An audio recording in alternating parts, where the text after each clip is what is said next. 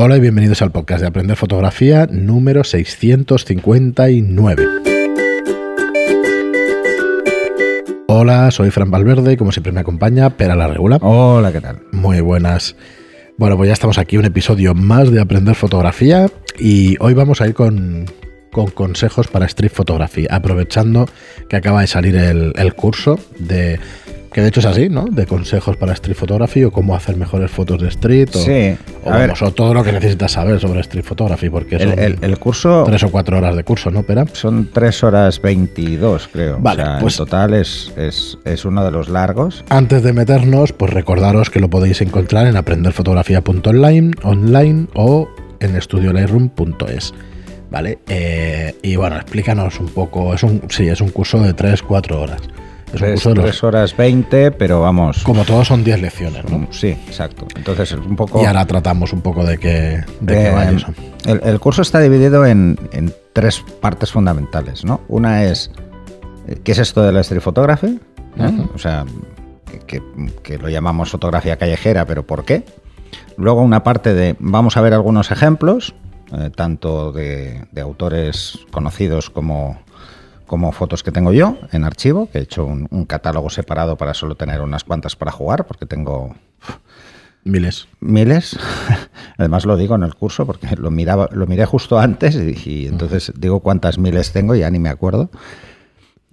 Y luego está eh, la parte que, que, que, bueno que le podéis sacar más partido, que es el tema de cómo jugar con las fotos para apoyar mm, la idea.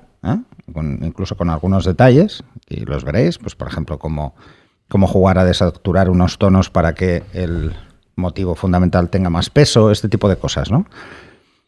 Eh, que no es editar la foto, simplemente es jugar con el revelado en estas cosas, o sea, es, como si pusiéramos filtros en, en químico, ¿no?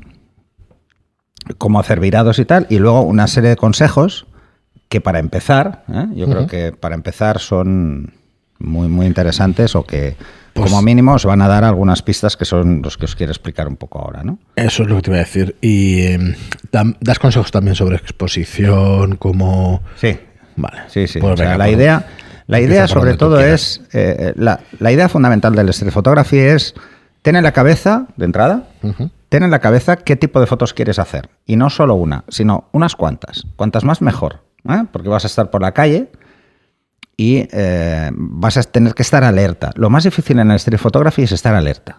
Es quedarte con detalles que probablemente o a la mayoría de gente le pasarán desapercibidos. A ti no, no se te pueden pasar ¿eh? esos detalles. Al principio eso es lo que más cuesta. Eso es lo más difícil de hacer street. ¿eh?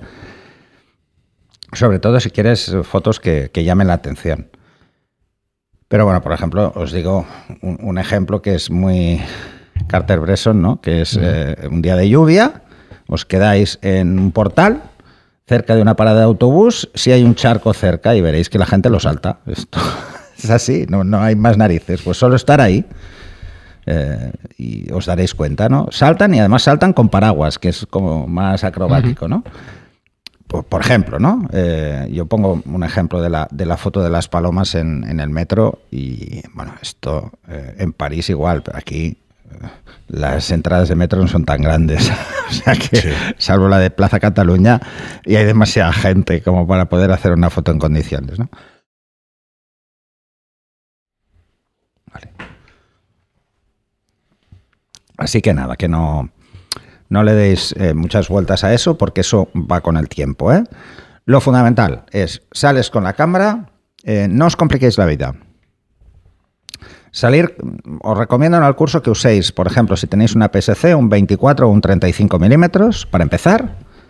Y si tenéis una full frame, pues un 50 milímetros, incluso si alguien quiere un 35, pero un 50 está bien porque es muy fácil calcular lo que va a ver la cámara. ¿eh? Es muy fácil. Os tapáis un ojo y os quedáis solo con la vista no periférica, la visión no periférica de un ojo, que son 46 grados. Entonces os daréis cuenta lo que va a entrar. O sea, y es muy fácil, es muy fácil estimarlo. ¿eh? Al final nos acostumbramos muy rápido. Ya sabemos que con un 50, si las cosas están muy cerca, se van a ver demasiado grandotas, eh, porque el ángulo no es muy amplio, lo suficiente, pero no es muy amplio. Pero que si están a más de 10 metros, pues es fácil de entrada estar en hiperfocal y luego que se vean muy pequeñitas. Y eso hay que tenerlo en cuenta, ¿eh? Y lo primero es, salimos con esto y lo que vamos a hacer es medir. Nos vamos a poner en cualquier sitio con la luz a la espalda y vamos a medir. Si hace falta, hacemos una foto. Si no hay nubes, si no hay cambios a nivel atmosférico, con esa sola medición que hagamos en un momento determinado vamos a poder estar haciendo fotos todo el día.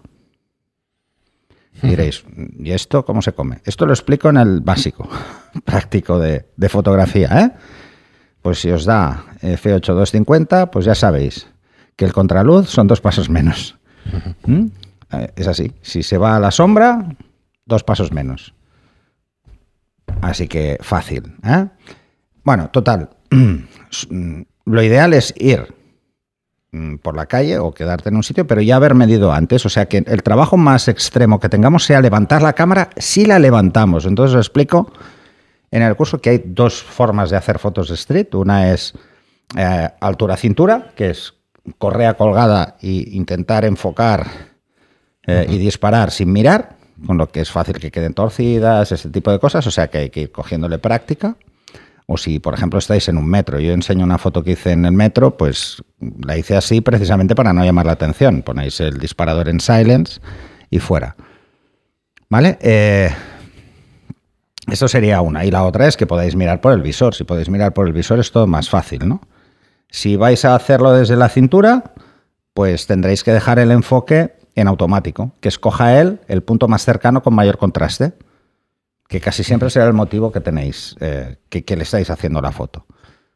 Y si levantáis, no, escoger vosotros el punto de enfoque. ¿eh? Y si tenéis tiempo o barra o es una situación más estática, pues incluso enfoque reencuadre para componer. La composición es lo siguiente, ¿eh? lo siguiente que vamos a intentar controlar. ¿Qué es lo que vamos a intentar controlar?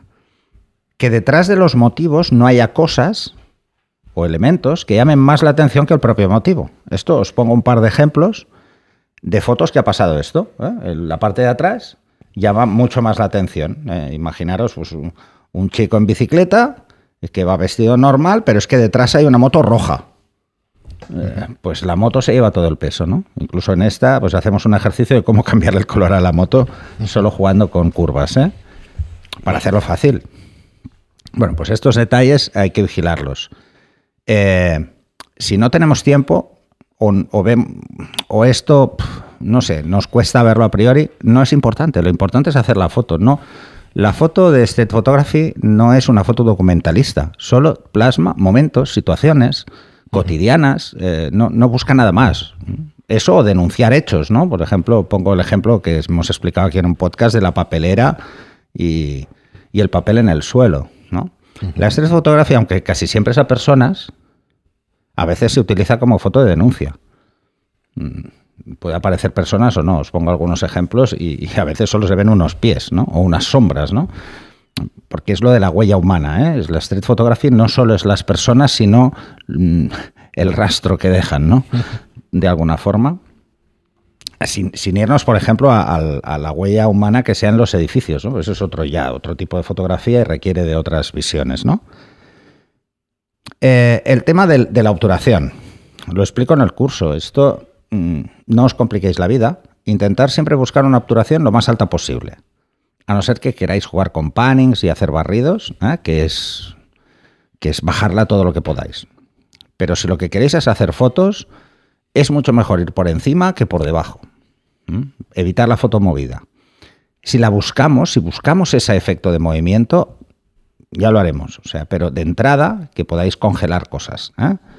Eh, es mucho más fácil dar sensación de movimiento a una foto luego que a una que está movida intentar arreglar. Es imposible.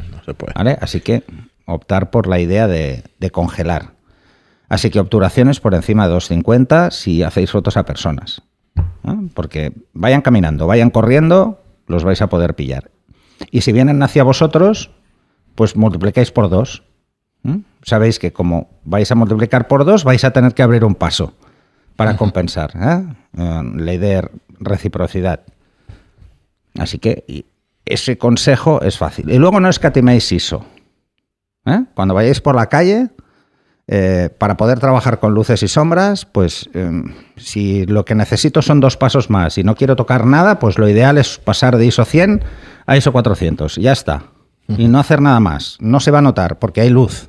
¿Eh? No, no vais a ver ruido. Esas situaciones no tienen ruido. Pero estáis exponiendo bien la sombra, que es lo que cuenta, ¿no? Sin variar ni profundidad de campo ni obturación. Así que mm, es perfecto para esto. ¿eh? Pensar que la mayoría de fotógrafos de químico hacían este tipo de fotografía con carretes de ISO 400. Yo, por ejemplo, llevaba siempre ISO 400 en blanco y negro, ¿no? ¿Por qué? Porque da mucho juego, da mucho juego y el, hablamos de un nivel de ruido muy bajo y prácticamente razonable y que incluso yo suelo forzar, o sea, es decir, lo subo el ruido. Eh, en las fotografías en blanco y negro tiendo a meterles más ruido para dar esa sensación más de... Eh, da una sensación de algo como mucho más espontáneo que una foto tan limpia, tan perfecta, ¿no? Sí. Eh, el street tiene esto, ¿eh? tiene, no, no, busca la foto perfecta en cuanto a nitidez, sino que busca la foto que diga cosas, como siempre. En fotografía es lo realmente importante, que diga algo. ¿Cuánto dirías ¿Qué puedes llegar a tardar para hacer buenas fotos de street, para saber dominar un poco la técnica y...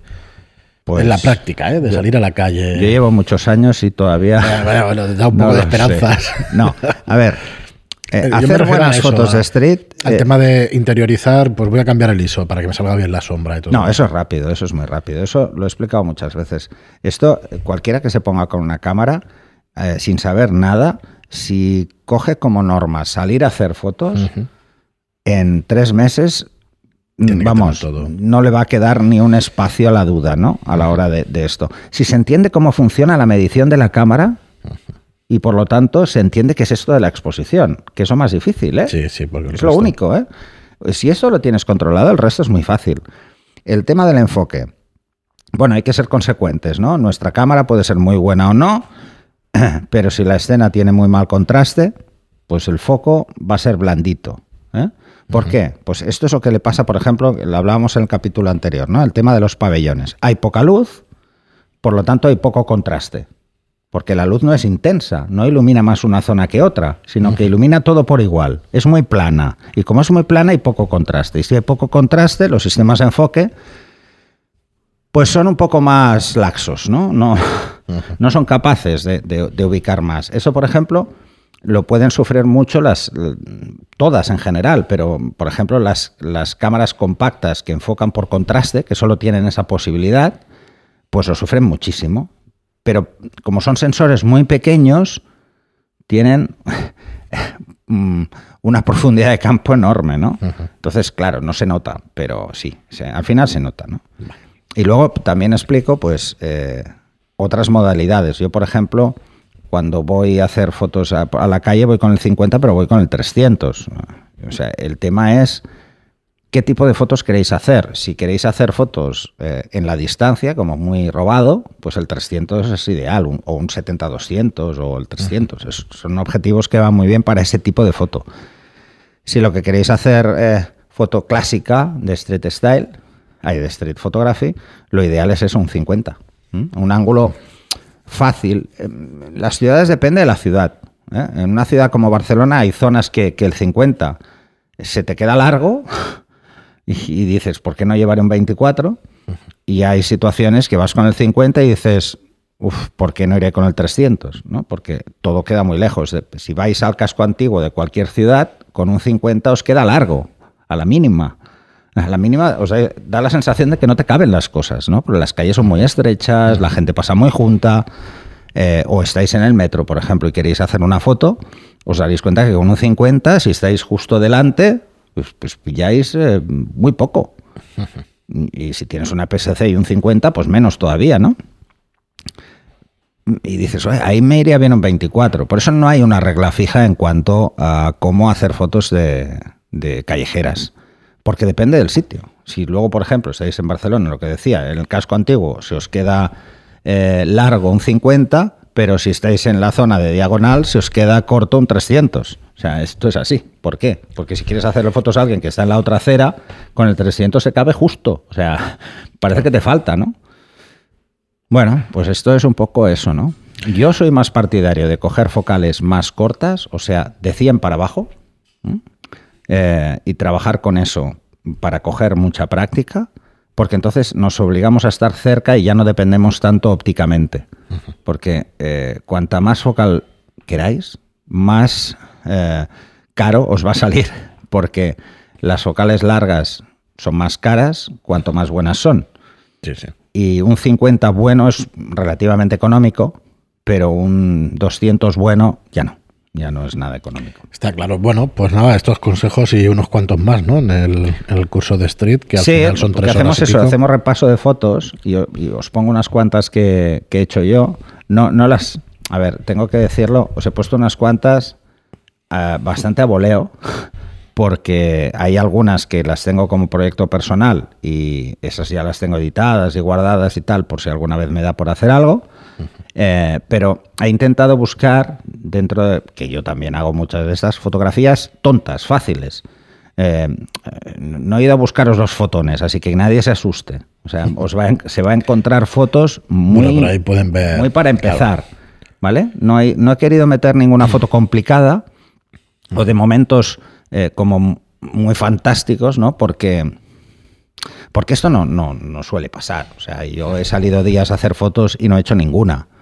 O sea, esto también es otra cosa, ¿eh? el tema de la paciencia en, la fotografía callejera es importante.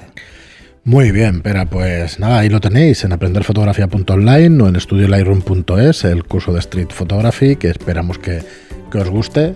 Dadle un vistazo, 10 lecciones por curso y 45 cursos que tenéis muchísimas horas de fotografía mínimo, mínimo 150 horas, así que vais a tener para, aprender y de todas las disciplinas posibles.